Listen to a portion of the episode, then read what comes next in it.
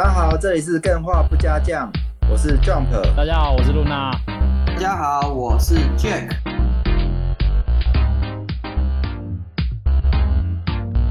哎，怎么办？我出不来了。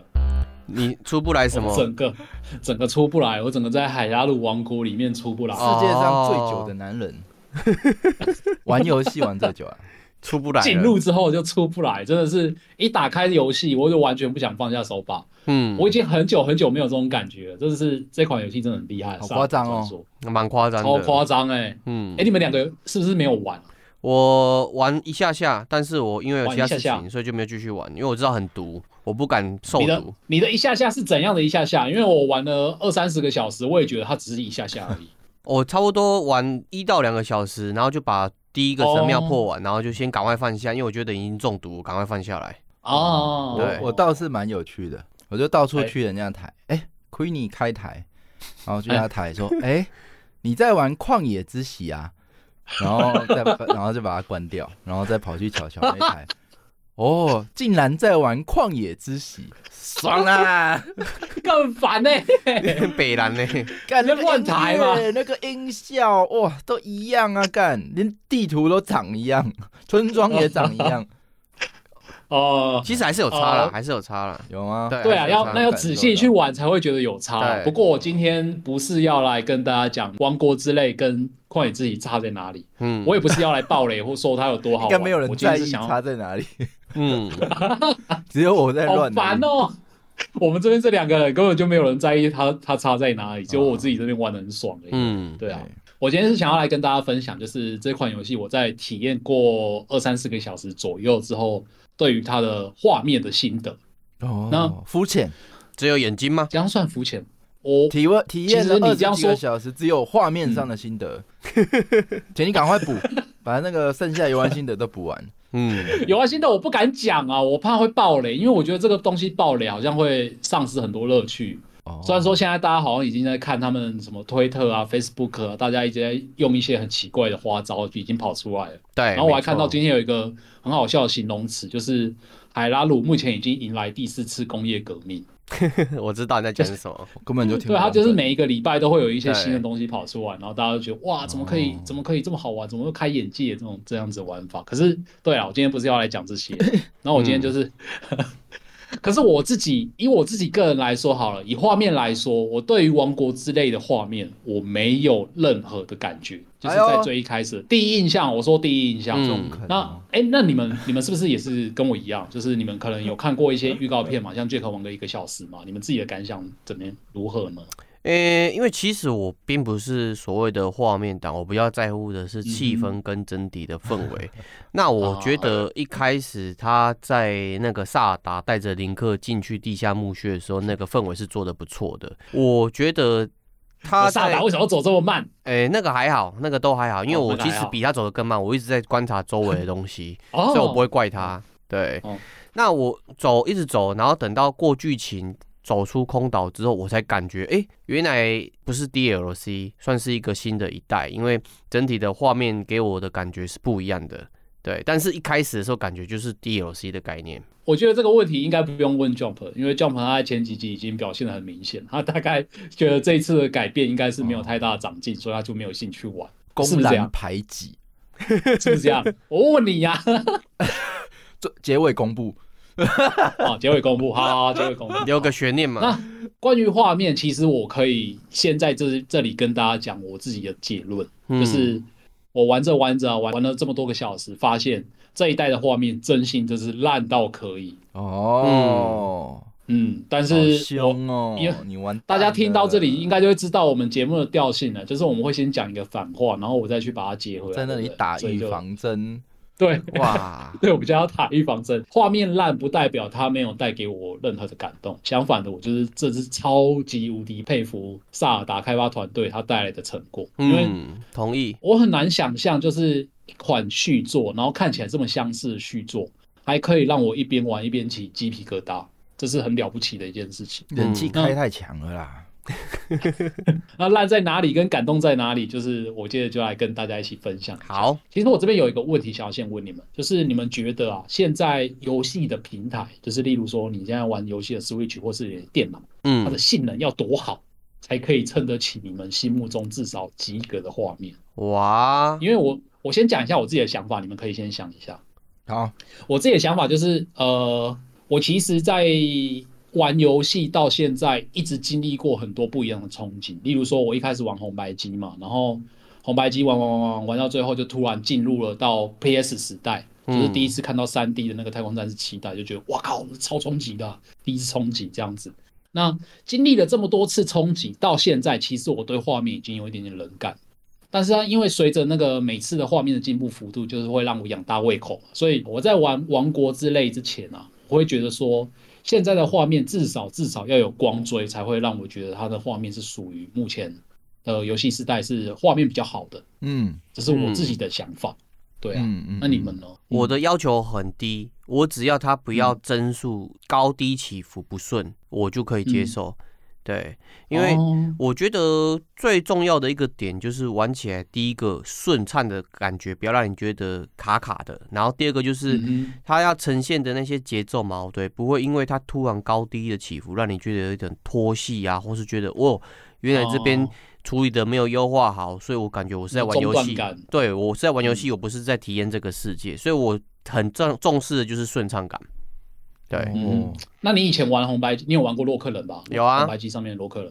那你会不会觉得他洛克人很多时候都会突然就是会很卡卡的？会，特别是那个飞行道具特别多的时候，那个时候感觉就很不舒服。欸、特别有技术又差，欸、然后拍屏又差，我就会想要摔手把，但是不敢摔。对，哎、欸，你小小朋友的时候就会有这种感觉哦？会啊，哎、欸，我是长大之后我才发现，去玩那一些红白机的洛克人的时候，那个时候会卡卡的，会让我不爽。对，我小时候在玩的时候，其实、啊、我反而只有小时候摔过手把，长大也没这个习惯、啊。我长大也不敢摔啦，只是很想摔，真的。我也没摔过啦，但是会就是是，我我有印象，我也忘记是什么时刻，但好像是小时候有做过这种事，嗯，就气到之类的。长大就没有印象会有这种时候。你是去？不，朋友家或同学家打电动，不是摔同学的吗？单就悬的，就是他单机也会踢成这样，我也忘记为什么了。哦，很小啦，嗯，小时候挫折能耐受度比较低。就是什么在玩那种什么牧场物语，然后就被踢到，然后就没有电，然后就摔手把这样子。那会摔人哦。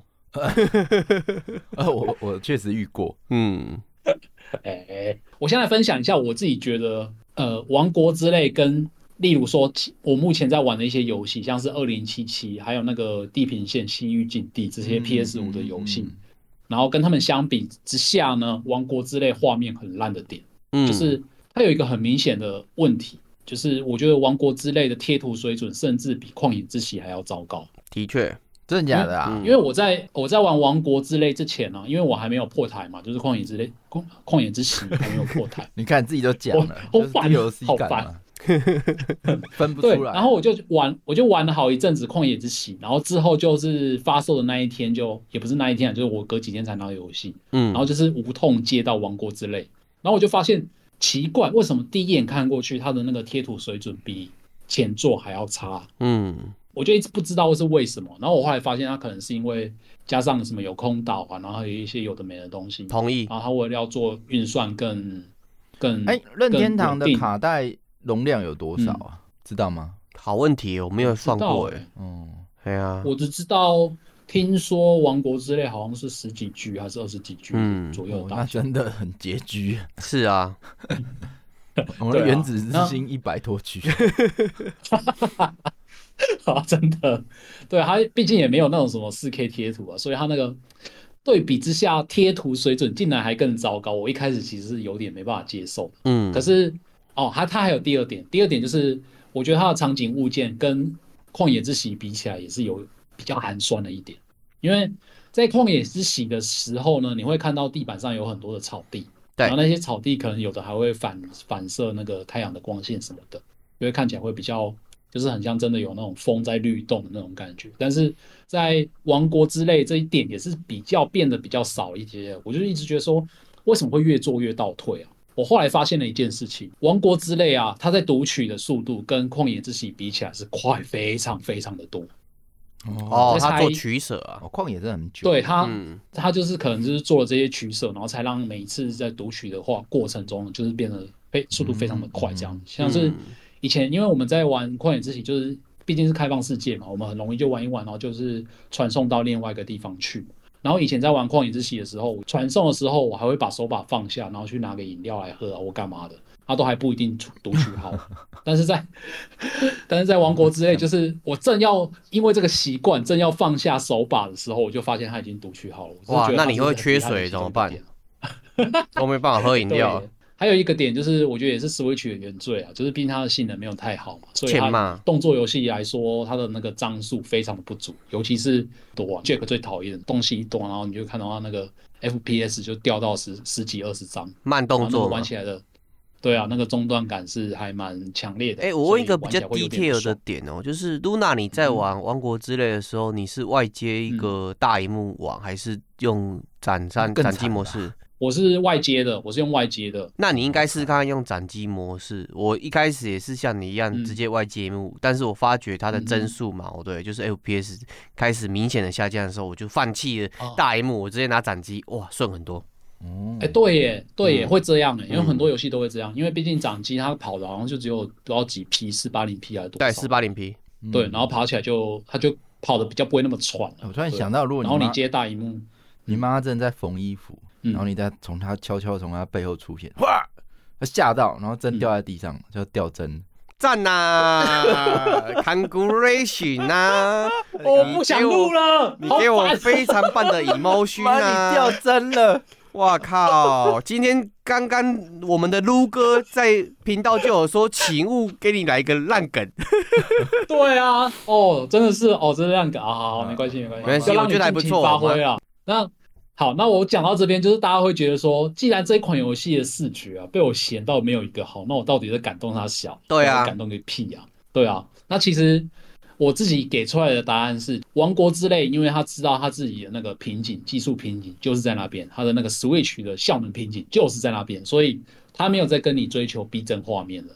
因为我刚刚拿过来对拿拿游戏来跟他对比的，都是一些画面特别好的游戏嘛，像是《地平线：西域禁地》跟《二零七七》，对，就是你一看就知道它画面特别的好。《王国之内》呢，因为他没有要追求逼真的画面，那他要要讲求的是什么？就是刚刚 Jack 提到的一点。就是它的氛围哦，真的真的对，所以我玩《王国之泪》玩到目前为止，我觉得它是一个艺术品。为什么是艺术品？因为它整个给我带来的感觉啊，它很像是一部可以互动的印象派画作。嗯，印象派画作，我不确定大家知不知道那些有什么代表。那你如果听到这边的，你不知道印象派画作是什么的话，我很建议你去 Google 一个东西，叫做莫内的日出印象。嗯，现在的人都用数位相机、手机在拍，很少人印象片。赞呐，印象派。我说印象派不是印象片，你连最后一个字都搞错。没有，是啊，我是云端纯相片派，然后你是印象派。嗯，就拍，给啊给啊，快点！我还我还哎，我还我很失望哎，我还以为您是要说什么把大象印出来之类的。没想到是一个无聊的印象片。好，我讲继续讲下去。不错，可以大家可以去搜寻一个画作，叫做莫内的那个日出印象，对，就可以大概也可以很清楚萨达王国之泪他想要带给大家的那种感觉，就是跟这幅画作还蛮像的啦。印象派，然后重点是它不是一个不能不知道他在画三小，就是印象派，应该可以这样说吧。哎，不行哎，因为印象派最主要就是要重现他那个当初的那个，那一个时间带给你的真最真实的感受，所以你不能知道他在重哪些，对，在重构，重构，嗯，对对对，有这种感觉了。那我这边可以帮大家补充一下印象派的小知识，就是印象派啊，它比起在那之前又有很多什么那种华丽，就是那种宫廷的中世纪会画风那种，就是它比起追求形体上的真实，印象派是。更重视环境氛围的重现，嗯，然后这是它的其中一个点，这是第一个点。第二个点呢，就是画画的时候它会用到的颜色的差异。我们在画图的时候啊，会有分成三种颜色，第一个叫做固有色，嗯，第二个呢叫做光源色，光源色就是那个不是光源式哦，是光源色，就是光的颜色。比如说，你拿了一个红色的手电筒，它照出来的光就它就会是红光这样子，嗯，那。还有第三个叫做环境色。嗯，那我知道现在讲到这边，大家可能会听起来有点不飒飒，不过不会啊，我蛮有兴趣的。你讲，嗯，对对，你如果听，呃，大概知道它是怎样的话，你就会觉得在玩萨尔达，你在看它的画面会特别的有意思。嗯，那我先来讲一下那个固有色是什么意思。固有色呢，它就是指有一个物体它本身会有的颜色。那例如说好了，假设我现在给你们一组彩色笔，然后你们要画一棵树，那你们会是不是会把树叶画成是绿色的？然后，嗯嗯嗯，树干呢，就是拿咖啡色的彩色笔，就是把它直接涂上咖啡色，然后画出来，它就是一棵树的颜色嘛。那这个其实基本上它是一个谎言。固有色这个概念是一个谎言，因为我们知道树叶是绿色，跟树干是咖啡色这件事情，其实是算是由以前到现在慢慢传承下来啊。然后我们就是大概就知道，哦，老师就说树叶是绿色啊，然后树干就是咖啡色。然后其实任何的物体都是反射光源，我们才可以看得见它嘛。所以其实我们几乎不可能知道每一个物体真正的固有色是什么颜色，因为我们只要看得见它，就是代表说它一定是有反射光源。那光源会有不不一样的颜色嘛？那它随着反射不一样的光源，它就会造成出你看到它那个物体的颜色也会慢慢改变。所以基本上我们是不可能知道任何物体的固有色的。为什么要讲到固有色呢？这边就可以讲到为什么萨尔达它会是印象派的东西。很重要的一个重点，就是刚刚也有提到，叫做光源色，光的颜色。我们可以知道说，我们的眼睛可以看到的光的颜色是不是有分成七种？红、橙、黄、绿、蓝、靛、紫七种，就是彩虹的颜色。嗯，那为了要营造出不一样的氛围，所以我们要把世界上真正的颜色给还原到游戏里面。光源色是非常重要的一件事情。例如说，好了，我们常常常常见到天空的光色，它其实是冷色光。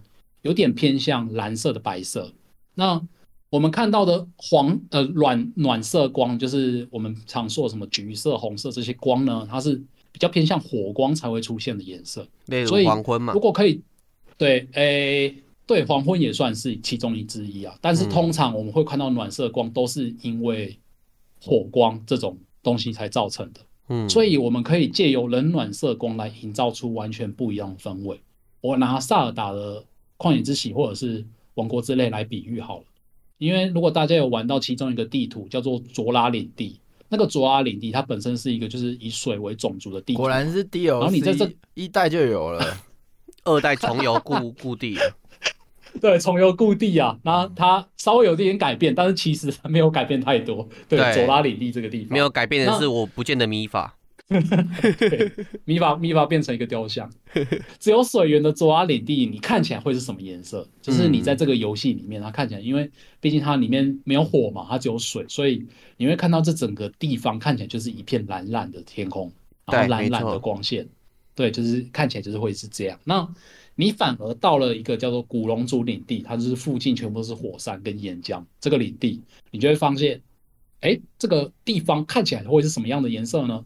答案是有点像是橘色的红色，嗯，因为这个领地这个地方呢，它反射了很多附近的那一些岩石啊跟岩浆的颜色，所以它看起来就变得非常的暖色系。然后，所以你会随着每到不一样的城市，到了不一样的场景，这个游戏呢就会带给你不一样的打光感受。这个是这个游戏的一个重点。当然是，当然我好像有点太夸大了一点，因为其实很多游戏都有做到这件事情。但是其实这种领地的地方呢，在萨尔达游来说，它并不是重点，因为你通常在玩游戏的过程，你不会长时间停留在这些特别的领地里面，你会花更多的时间是在旷野探索，花更多的时间在空岛探索。嗯，所以旷野或者是空岛才是王国之泪带给我视觉冲击的地方，类似主色调的概念呢？对，主色调的概念。那这边我刚刚讲到的是光源色嘛，然后还有最后一个叫做环境色。嗯，环境色指的就是每一个物体，我刚刚不是有说到它有一个固有颜色，然后再加上光源色打到它的固有色上面之后，它会再反射一个全新的光线，反射出来的光线那个颜色就会改变。例如说好了，如果一个白光打到一颗红色的苹果上面，那个红色的苹果它自己就会反射出红色的光线，然后让隔壁的黄色的大件香蕉呢，的周围也会染上一层红晕，这个叫做环境色。为什么要特别特别讲到环境色这件事情？就是因为环境色它可以呈现出非常非常丰富的细节，就是让整个画面看起来更加的生动。嗯，因为要满足这个固有色、光源色跟环境色这三个条件，才可以完整的表达出一个那个视觉的画面。要不然你会少了其中之一啊，你看起来就会觉得它很假，就是什么都不太对，就很像小朋友拿彩色笔在一张纸上画图，你不会，你当然不会直接跟他说啊，看你画起来好假哦，你看画起来一点都不真，因为毕竟他能用的颜色就是这些嘛。嗯，但是所以真实你想要让它看起来非常的漂亮、非常的拟真的话呢，就是要注意到这三点。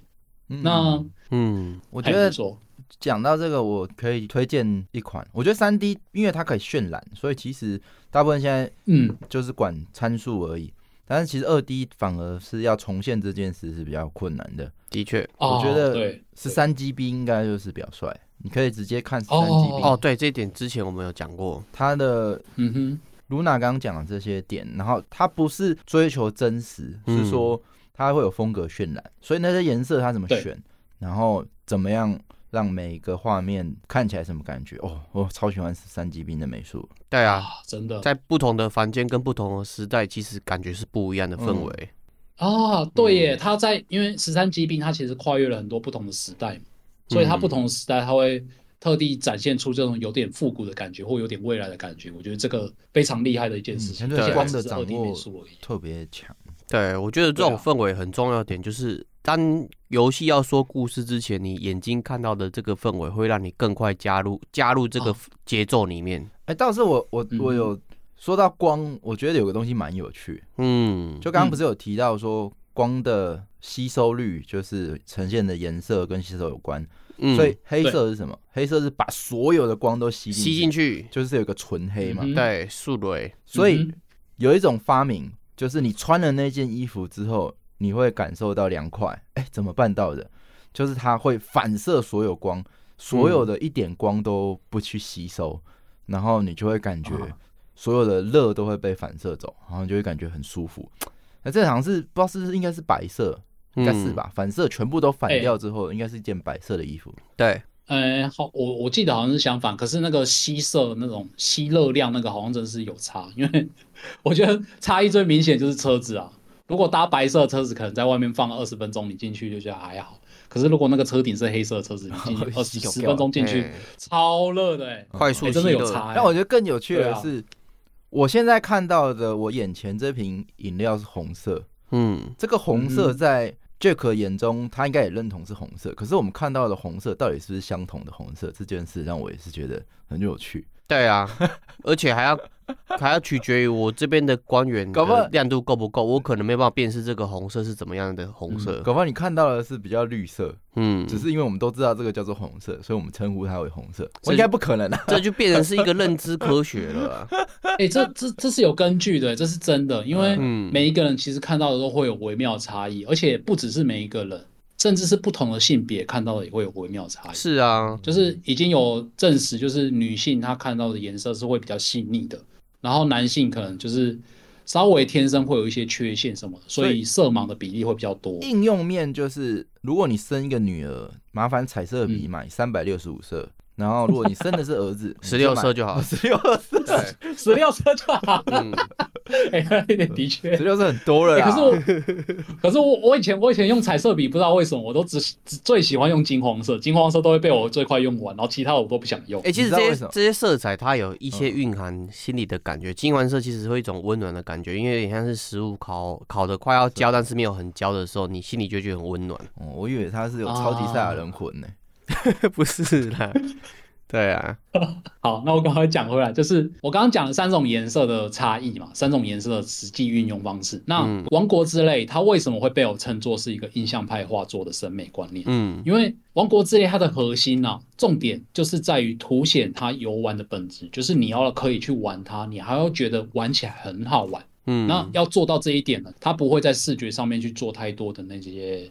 太夸张的抢眼的呈现了，例如说，我又讲回二零七七，二零七七其实到处都是光害，所以你有时候会很难发现说哪边可以去探索。就是你可能开着一台车在路上，你原本想要找一台贩卖机，然后正正常来说要跟你可以互动的贩卖机是要非常的显眼的，但我自己要找贩卖机，我是很难去找到的。我一定要从小地图去看说，说哦，贩卖机正确的位置在哪里，嗯，我才可以开车过去，然后才可以靠近它这样子。嗯，因为毕竟它它要展现出完全完全逼真的世界，所以它把所有的东西都变得很看起来就是很很很拟真啊啊！每一个都是拟真的状态下，你就很难分辨出哪一个是真的，你想要跟他互动，哪一个是假的物件这样。这这就跟玩差不多 GTA 三 Vice City 之类的。嗯，每个大楼的门你都会去撞看看，因为不是每栋都可以进去。是没错，以前还有这个事。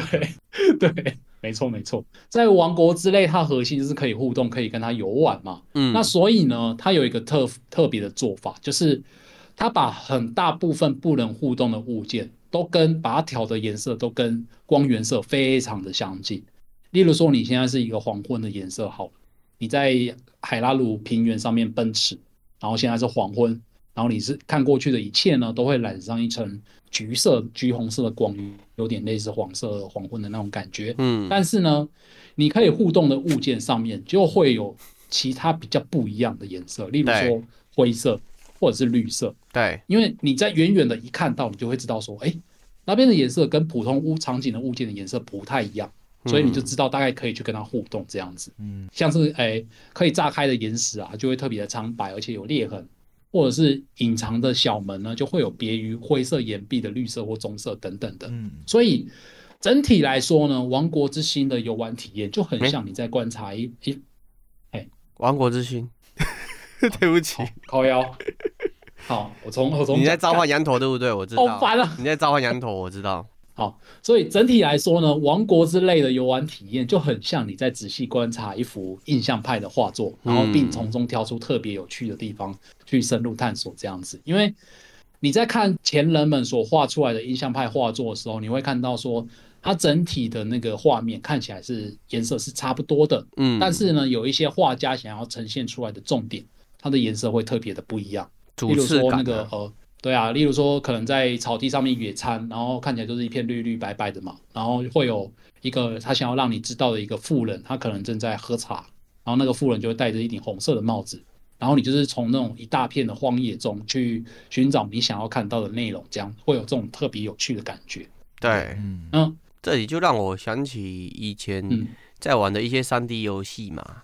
有可能它可能它的那个渲染啊，或是它的灯光出问题。那野外的时候，你就看到一个石头，感觉特别的亮，你就想说它是不是有隐藏特别的 bug 吗？通道啊，或者是那种宝箱之类，你就一直敲它，一直供它。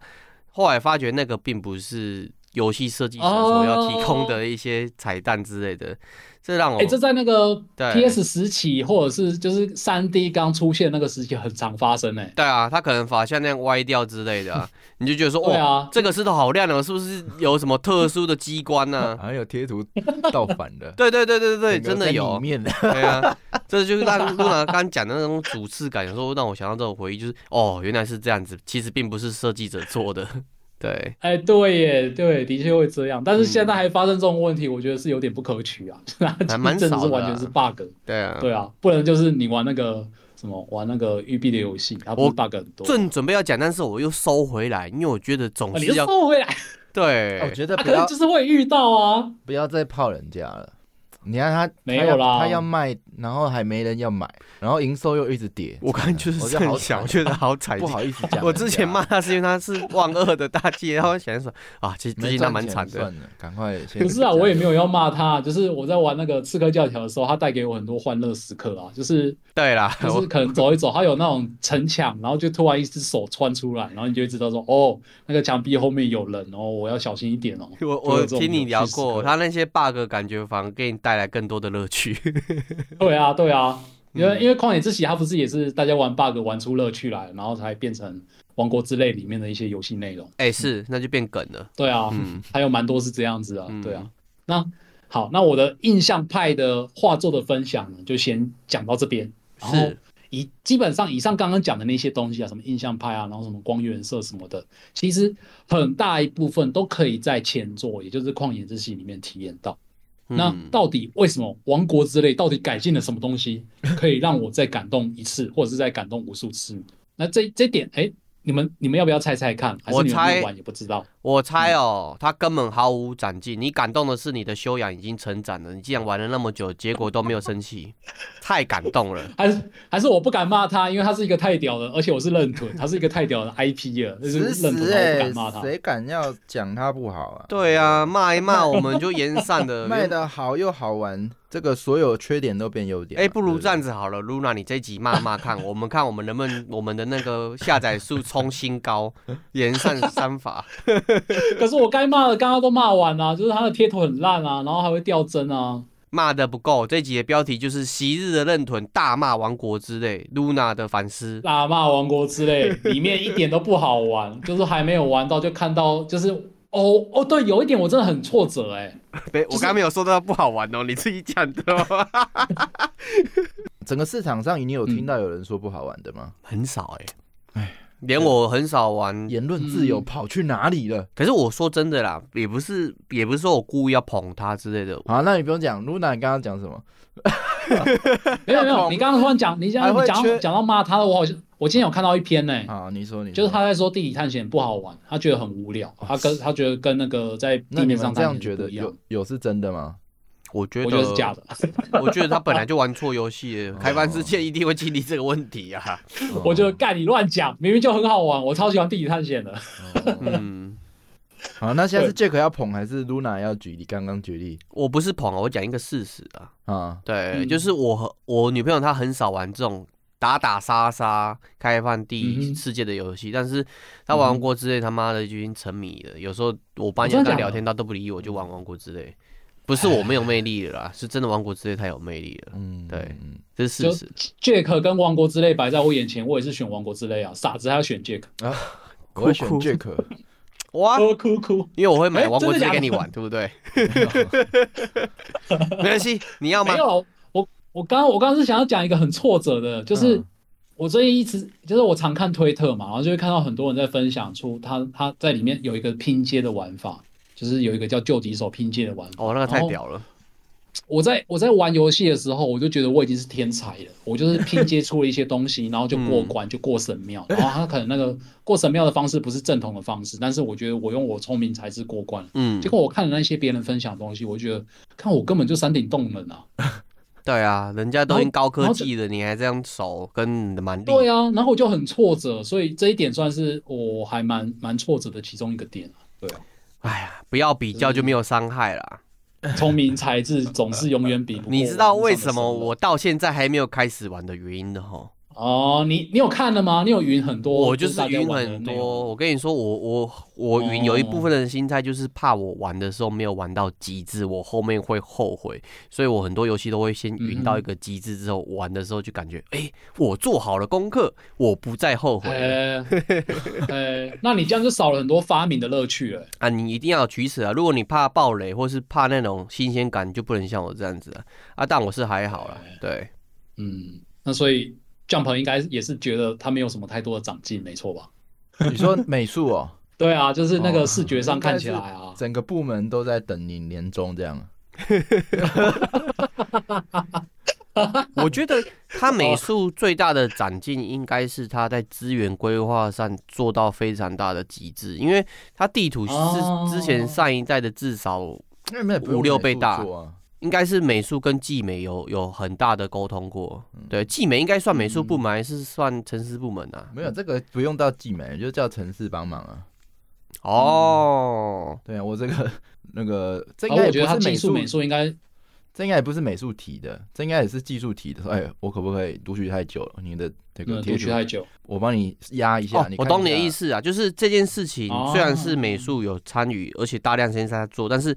主要提这个概念的很多会是技术的人去提，对，谁会哪个美术喜欢自己的图被压成那样？那他可能会，他可能在内心里骂说：“哎，为什么不换新的机子出来呢？” 但是他不敢提，因为提了会被上面骂死。对，我我会生气耶。如果换美术，我就是因为毕竟我就是在做美术相关的工作，因为美术编辑。一过来，然后叫我说：“哎、欸，你这个图太大张了，那缩小一点，干嘛？干嘛？”哎、欸，你讲到这个，画那么辛苦、欸，哎，你讲到这个点，我在想一件事情，但是这件事情其实是踩在一个边缘上，但必须说我们三个人都没有利用非法的道具去做，只是有人是用非法的模拟器去跑嘛，他发觉说其实呃在优化上美术是有留很大的空间，你如果用更好的资源去跑这个 run 的话，就是这个这个游戏本体的话，它的效果是会比你在 NS 上面还要更好。嗯，对。哦哦。哦，我我看到那个以前旷野之息，它在那个 YouTube 上面会有一些那种四 K 加光追的旷野之息。哎，是不是就是从众？对对，他其实是有做到这个点，但是就是不好意思啊，哦、你就算有新人类的特质啊，你有更新什么的，哦、你机台就是该驾驶一台阿强一号，拜拜。刚刚 Switch 烂主机啦，什么年代来不淘汰？别这样说，你是认屯，你不要违反的人设。这句话应该是这样伯说才对吧？不他这个应该都是外之意，都有参数啦。嗯，就这些东西都是用参数调的，没错。所以基本上你只要知道它怎么改参数。你就可以输出更好的画质，这样。是，它只是藏起来了，哦，对啊，藏起来了，就所以真的就像我刚刚讲的，可能他们美术部门其实很认真在把这件事情做到，但是没办法，没有人说他们美术不认真，我刚只说他们在等领年终。嗯这两句还是不太一样的 哦。本命年终，但是非常的认真工作，对啊，每天都来加班，欸、在那里认。我也没有说他不认真做，我只是强调他 认真做而已啊。对啊，你内心中觉得我讲他没有认真做，所以你内心有认定他没有认真做这件事情。好，我们赶快继续 挑真。我赶快继续，就是我自己觉得啦，他其实不是没有长进，他反而做了非常多的工作，嗯、甚至这一我觉得这一做的那个美术。呃，工作量应该是有之前的三倍多有，我觉得应该有，应该有。那因为它分成这款游戏，这个也不算暴雷啦，毕竟那个预告片都有出来了，大家也都讨论过，就是在《王国之泪》里面分成三大地图，分别是天空，然后跟大地，然后还有地底。完了，我被暴雷了，都雷完了，我要怎么玩？不玩了，不玩了，不玩了，退片，退片，二手片卖掉，被雷关了，气死了，这样哪算暴雷啊？哦，好了好了，你被雷光了，最后还是去玩，这只有一个字可以形容，叫雷光归来。太空战士嘛，啊，你继续啊。啊，我为什么可以在这里录节目录了好几年了？怎么会这样呢？赶快赶快，修身养性到极致。那我先讲那个大家最熟悉的海拉鲁大帝，因为海拉鲁大帝跟前作旷野之息没有太多的差别，嗯、但是这一座呃，它多了很多洞窟的探险玩法。在前座是没有的，嗯、大家可以想象得到，在洞窟里面原本应该要伸手不见五指的黑暗，但是为什么在这款游戏里面它不会伸手不见五指，反而还看起来非常的明亮？因为如果它真的把它做成是伸手不见五指的黑暗的话呢，它就会跟地底玩法冲突。嗯，好，不会没有一模一样，它就会跟弟弟的玩法冲突，因为弟弟玩法还有一个很重要的重点，就是你要。打光去探索嘛，所以呢，他就很巧妙的把洞窟里面摆满了发光花跟发光蘑菇这类的这种会发光的道具。哦，然后所以让很聪明，对，让大部分的洞窟看起来充满了冷冽的蓝光，嗯，然后在这些蓝光又再加上那个光源色，还有那个物体本身的颜色，在洞窟里面反射，然后它造成整个洞窟看起来的美感就是非常的诡异，嗯，妖艳诡异，蓝蓝泼光的感觉，对对对，没错，然后我就觉得。他在这一部分做的努力，我觉得算是很厉害的一件事情。因为你在逛洞窟，真的是在跟逛外面的那种风景是完全不一样的。嗯，然后他当然也是有跟游戏本身的游戏系统做结合嘛。因为你要在洞窟里面搜搜索这些发光花跟发光蘑菇，你才有办法去探索地底。因为这些东西是让地底发光的重要道具，所以是一个。算是还蛮连贯而且合理的体验啊，玩起来非常的精致。游戏、哦、美术跟游戏性还有游戏的整体的那个机制是结合在一起，它把它结合结合在一起，没错没错。嗯、这是海拉鲁大地的部分。那接下来就是来讲到弟弟，弟弟是这一次让我最惊讶的玩法。嗯，因为因为弟弟交女朋友，弟弟交女朋友 不错啊，哥哥打弟弟。好，因为在弟弟探索的玩法呢，我先。大概讲一下他怎么玩，就是你到了萨尔达啊，不是林克到了地底的时候，你就会发现，你为什么犯这个最恐怖的错误？没事，大家会剪掉，大家听不到我讲错了什么，好不好？没问题，留下来。嗯、就是到了地底的玩，到了地底，你就会发现它其实是一个完全完全看不到任何东西的一个景象，哇，就是一点光都没有。嗯，对，它是全黑全黑的。那你可能会在远处看到一些微弱的光线，那其实是一个游戏指引啊，就是代表说，哎，你可以稍微过去那边，然后那边有一些东西你可以去收集。重点来，你不像在地表上，你可以就是哦，远远的看到有光，你就直接走过去，不行，因为在地底充满了很多很可怕的，例如说什么海沟之类的啊，或者是有一些还有一些胀气的地方，你踩上去你就开始扣血。而且那个血是补不回来的，就是最大值会慢慢扣，会再慢慢降低这样子。嗯、所以你如果没有打光的话，你是没有办法继续往前进的。这是地理探险的玩法。然后我个人是非常的喜欢这这个玩法。所以你在玩地理探险的时候，它又带给你另外一种完全不一样的视觉跟美术的享享受。为什么？因为它那个打光呢，就是你把刚刚我提到那个发光的话丢出去嘛，然后丢出去之后呢，它就会稍微照亮一小小部分的地表，然后照亮的时候，你就会发现，哎，这附近好像有一些什么东西，然后你就会稍微去探索这样子，然后它就是慢慢的一步一步，它反而不是以视觉引导你去游玩这个体验，反而是你自己亲自，很像是一个那种考古探探险家自己去探索整个地图那样子的感觉。嗯嗯嗯，然后。然后地底它本身的地底这个世界，它本身的视觉是非常的有意思的，因为你如果仔细看呢，它的那个环境跟光源是充满深绿色。在游戏里面有一个设定叫做佐纳乌能源，这也是这一代王国之泪它所用的，算是一个魔法能源的技术嘛？嗯，有点类似，有点类似那种掌机用的技术。不是，你们没有看魔法技术吗？嗯，哎，什么什么梗图？就 PS 手把哦哦哦。哦，对对对，就是那个 Sony 阵营，它要出了一个新的掌机，然后那个掌机就是看起来就很像只是一个荧幕，然后把 PS 手把拆成两半，然后接在那上面这样子。嗯、没错，就是类似那个能源的蓝绿色光芒。那这个蓝绿色就是佐纳乌能源矿石，也是本作非常重要的一个道具，然后所以它也是做成是本作的代表视觉代表色，就是那个大家在那个王国之类的标题看到那个蓝绿色。呃，玩家如果用发光花点灯那些黑暗的地图之后呢，你就会发现这里也长了很多紫色地理植物。然后紫色的地底植物跟附近蓝绿色的光源相比之下呢，它就是本身是一个对比色嘛，所以两者放在一起会有一种视觉冲突感。然后这个视觉冲突感反而就变成是玩家在探索比较近程的一些视觉引导。因为我刚刚不是说一片伸手不见五指的黑暗。你只能看到很远的地方有一些小小的亮光，然后那近距离的探索该怎么办？它就是透过这些对比色的植物，然后来引导你慢慢去探索。你可能打亮了一小部分，你就会看到哦，那边有一个紫色的花，那我就可以预测说那个底下有一些资源可以去收集这样子。所以，对对对，所以它也是一个把玩法结合那个系统。然后再加上它的那个视觉的引导，嗯，来造成的一个完整的体验，所以我觉得这是一个非常厉害的地方。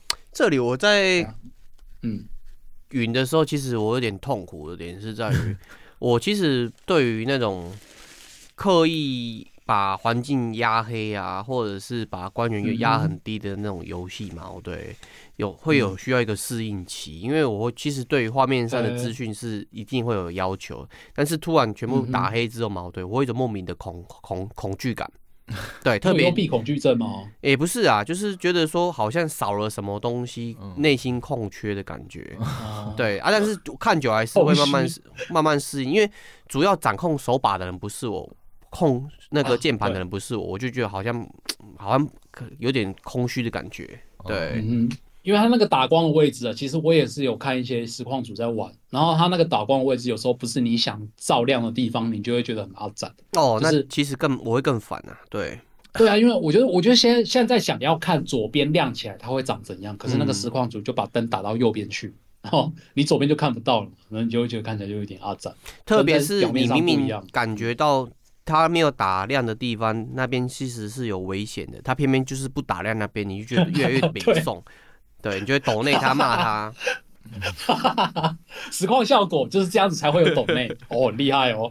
对。然后讲完地底，接下来就可以来讲最后一个天空的部分，嗯、因为天空是王国之泪发表的初期就知道会有的玩法，没错，因为它完全是跟乌漆抹黑的地底相反。空岛的那些岛屿位置非常非常的高，它高到什么程度呢？它高到在云层之上。那在云层之上代表的是什么东西？就是空岛基本上它就是一个类似南北极这种永昼之地，因为它不会有那个太阳落到地平线消失变成晚上的问题。哦，对对对。它它还是会有白天晚上之分，但是基本上就是一直是有光照射的的情况下，嗯，就是这么亮的地方，那我们要怎么样让探索的物件变得更显眼？嗯、总不可能说，哦、我想要让我想要探索一个物件，然后就毕竟都已经这么亮的画面了，我还把它发出更亮的光，然后去提示玩家那边有一个东西，这样子也不太对吧？给它有点布灵布灵的特效，布灵布灵。对啊，它太布灵，哎、欸，在空岛上面布灵布灵的特效，你真的会看不到，哦，太亮了。因为大家有玩过旷野之息就知道，你如果把一些道具丢到地板上的话，它会有那个发光、闪光的那个特效出现。对对，就是提醒你那边有道具没有捡到。嗯，但是你在空岛上，毕竟它的亮度已经这么的高了，那些特效其实是看不太到的，所以这也是其中一个会让人困扰的点之一啊。嗯。他们呃制作团队是怎么做到的呢？答案是致敬原神，跟原神学习，跟原神学习。原神是怎么做？就是把这个东西嘛，对，做不断的震动，嗯、然后让它的形体变换。所以没错，王国之泪超原神 啊！啊，对对对对对，王国之泪还是在原神之后出的，所以王国之泪超原神。对，没有啦，没有没有没有没有没有，就是我在玩的过程中，我就发现了一件事情。大部分的空岛都长满了橘黄色的树叶跟植物，欸、对，为什么？因为他想要跟背景的天蓝色做出区隔。因为你就是我刚刚说，它是一个永昼的情况下，嗯，你再怎么看都是一片蓝色的天空，你不会看到有有一些什么绿色大地，所以你没有办法分得出地平线。因为空岛上基本上是没有地平线这个概念的嘛，所以如果近距离的小东西还好哦。但是你如果再看远处的大型物件，你没有地平线的话，你就会变得很难判断它的基准。欸、对，会有一种没有抓抓不到那个视视差的感觉啊。对，对啊，这个在绘图的那个技法上就是称作为透视啊。嗯，因为你如果没有一个判断的基准点的话，你是没有办法判断出物体到底是离你近还是很远这样子。嗯、然后记得好像平常的时候，你把单眼、嗯、就是只用一个眼睛看的时候，其实是可以抓到这种感觉的，就是没有办法去透视。对，哦哦，哎，哦，哦，对对对，会会这样，就是有时候你在画素描的时候，会透过利用单眼，然后让那个物体更聚焦，那个视觉感更更强烈一点，这样子。对，对，那偏偏就是在《王国之泪》这款游戏，它的玩法上，大部分在空岛上面，大部分是要你跳岛去游玩。跳岛是什么意思？大家应该知道，就是它有很多座不同的小岛，然后你要在不同的小岛之间游移去解谜，这样子的玩法。那这个时候呢，黄色树叶的场景跟天蓝色的背景就成了视觉上很强烈的对比。嗯，然后所以因为这有了这个对比之后，你就会变成说，哦，物体的高低差就会变得非常的明显。这样一来，我们在玩的过程中就可以很轻易的去规划我想要探索的路线。然后现例如说什么，哎，我要怎么从 A 小岛啊，然后再透过某一个地方爬到 B 小岛的柱子上。然后再从那个柱子跳到 C 小岛这样子，他做了这个视觉的回馈啊，然后反而让大家在玩在空岛上面玩探索的时候，也不会有产生迷路的状况。我觉得这是还蛮厉害的一件事情，蛮厉害的。嗯，所以我还蛮建议大家，如果在玩空岛探索的时候，你可以去稍微注意一下这些黄色的物件跟背景之间是什么样，让你掌握出每一个不同的小岛之间的距离感，然后你是怎么样规划探索的？我觉得你如果意识到这一点，然后去想着要怎么去攻克那一些王国之类带给你的谜题的话，我觉得那个游游戏的乐趣会增加不少。因为我自己就还蛮这针对这一段还蛮感动的，就是哇，怎么可以设计出这么有趣的方式？然后让你去探索这些东西，这样子，这表示他花了很多心思在上面的点，就是因为我他旷野之喜有一个有一个特色，就是他很多时候是不用 UI 或是文字去指引玩家导引玩家，他是用很多的视觉上的导引。啊，像空岛，就像露娜讲的，它其实是没有明显的视差或是那种颜色上的导引，那他怎么做？哇，好厉害哦！嗯，没错。那这边还是要讲到一件事情，就是。它每一个我刚刚讲的什么地底啊，然后然后地表上啊，或者是空岛，它都还是维持着印象派的风格。它的那个整体的氛围看起来其实是非常容易而且融洽的。然后唯一就是你可以去互动的地方，它会做一些不一样的提示变化。它可以在我三个完全视觉风格差异如此巨大的场景下，还做到统一这件事情，我觉得是很厉害的。哎、欸，这很难哎，这其实很难的。嗯哼嗯，对。那还有一个，其实我想要特别提啦，就是从空岛跳到地表上的过程，你会看着林克从最高的那个天际线慢慢降落，然后看着底下翠绿的海拉鲁大地越来越大。这个时候，我觉我知道大家通常会把焦点放在那个地表有什么东西可以探索。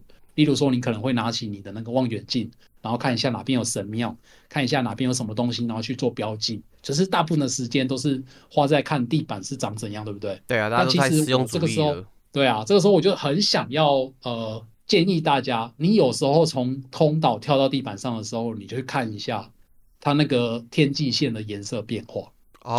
就是你可以看到它从从最高处的天蓝色。慢慢转变成你越接近地板，它会慢慢越接近变成明黄色。这种氛围的转变，我第一次看到的时候，我根本就是痛痛哭流涕啊！为什么 一台 NS 性能这么烂的主机可以做到这种程度？它可以把这个浪漫的氛围表现的这么好，我真的是非常的赞叹，真的是很厉害的一件事情。那如何懂？嗯哼，那我接下来就是呃，今天跟大家分享这些，就是希望大家可以在玩萨尔达王国之类的过程中，可以有一些那个。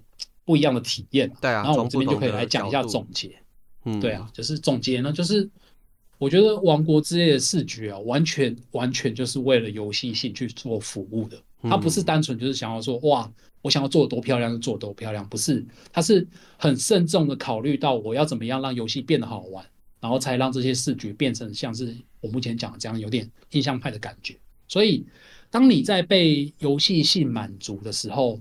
然后你可能会觉得哦，好爽！我刚刚过了一个超棒的神庙，我自己觉得应该要休息一下。然后休息的时候呢，你后退一步，仔细看一下海拉鲁这个世界的样貌，你应该会很不由自主的赞叹这个世界是如此的生动而且美妙。我觉得真的是很厉害、很厉害的一件事。没错。那因为也因为游戏性让视觉的感受更加强烈嘛，这种相辅相成的绝美体验，真的就很像你去美术馆看画展一样，因为。有一些画你可能没有共鸣，然后看看就过了，就是看看完你就走过去。但是某几幅画里面，你就是哎看到就觉得，哎，他很对我的胃口，哎，然后就会忍不住驻足在前面站个三十分钟，就一直在看他，然后一直舍不得走。我觉得《王国之泪》就是带给我这种感觉啊。嗯，那我也不是一直要说任天堂有多厉害，《王国之泪》有多厉害。例如说宝可梦 珠子，我就不会有这种感觉，我就觉得它的画面真的是。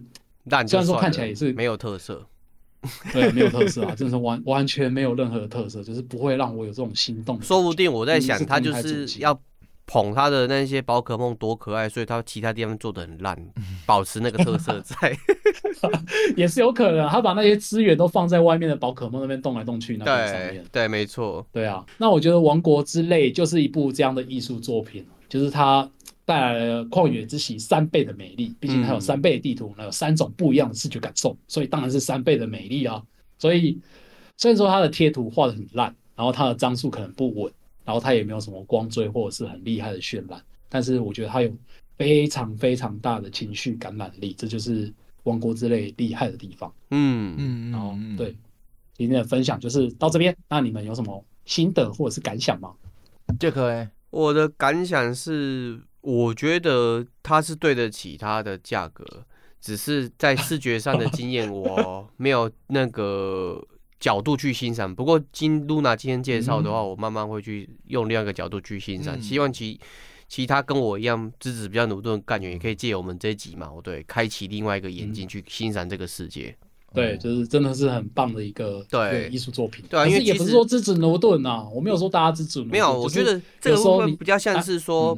如果没有人跟你讲说怎么去品鉴这个美嘛，啊、对，很多时候会错过，所以这一集可以做这个画龙点睛的作用性。对，嗯哼，没错，我也是带着这样的心态来跟大家分享，因为我其实觉得《王国之泪》它的特色就是它的那个画面看起来没有很精致，但是你不知道为什么你玩着玩着就会觉得说，哎，怎么可以？让人做到这么感动的程度，到底是为什么？嗯、就是一边玩一边在想这件事情，然后就就觉得说，哎、欸，这些小小的知识，或者是可以跟大家，或许可以跟大家分享。那大家如果玩玩王国之类啊，有什么不一样的见解，或者是你对于他的美术有什么不一样的感想，也都欢迎跟我们一起聊聊，你觉得你心目中的《王国之类》到底是一个好的美术作品还是不好的美术作品，都是非常欢迎各种意见的。对，那我们新的频道，嗯，没错。那我们今天的节目就先到这边哦，那就感谢各位的聆听，欢迎下次再相见。各位晚安，各位拜拜，安安，又一个晚安，还在我他们 又一个晚安安，拜拜，中午晚安，晚安早安，拜拜拜拜拜拜。